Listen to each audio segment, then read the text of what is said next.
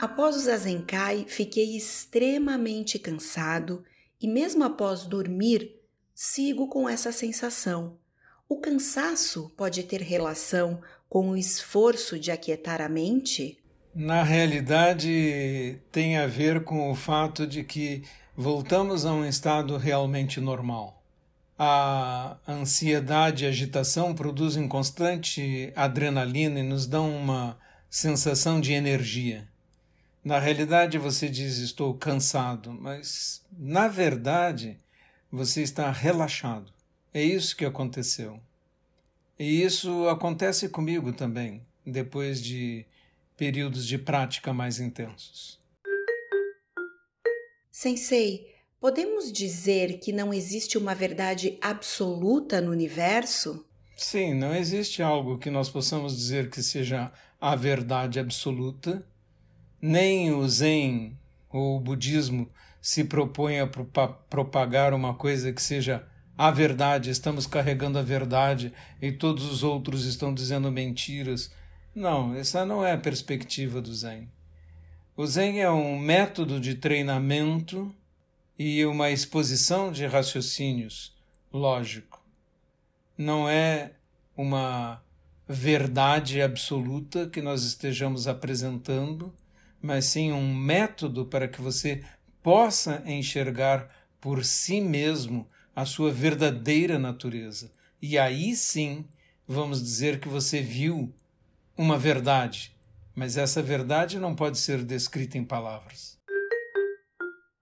Temos agora grandes oportunidades e facilidades para conhecer o Dharma. Por que muitas vezes não conseguimos ver o que está bem na nossa frente? Sim, a ignorância tem essa característica. É fácil para os alunos se perderem, não é?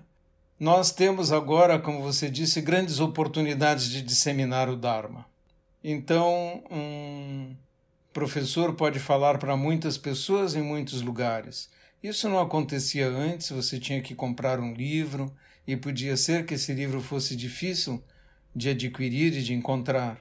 E mesmo hoje, há alunos que vêm até mim e dizem: Ah, eu acho que o Daisen está crescendo muito, está muito organizado, isso significam manuais, sistemas de procedimentos, até uma certa burocracia. E eu não gosto disso, eu gostaria de uma prática pura, sem nada disso. Mas essa prática pura que essa pessoa está uh, idealizando, ela não existia nem mil anos atrás. Você teria que colocar suas sandálias e caminhar quilômetros, quilômetros, centenas de quilômetros, subir montanhas e ir até um mestre de quem você ouviu falar. E quando chegasse lá, haveria grandes dificuldades, pouca alimentação, trabalho duro, e as pessoas reclamariam. O trabalho aqui é muito duro, aqui é muito difícil. O mestre ensina pouco e fala por enigmas. E quando eu falo, ah, eu quero a iluminação, o mestre diz, você já comeu? Então vá lavar os pratos. Então as pessoas sempre veem dificuldades, até quando elas não existem, até quando elas são facilidades. O Daisen, com o processo do Daisen virtual, por exemplo, está proporcionando uma imensa facilidade, que é essa que você falou. E a tecnologia está permitindo isto. Tudo isso tem custo? Tem. É necessário que as pessoas contribuam para que existam essas facilidades? Sim.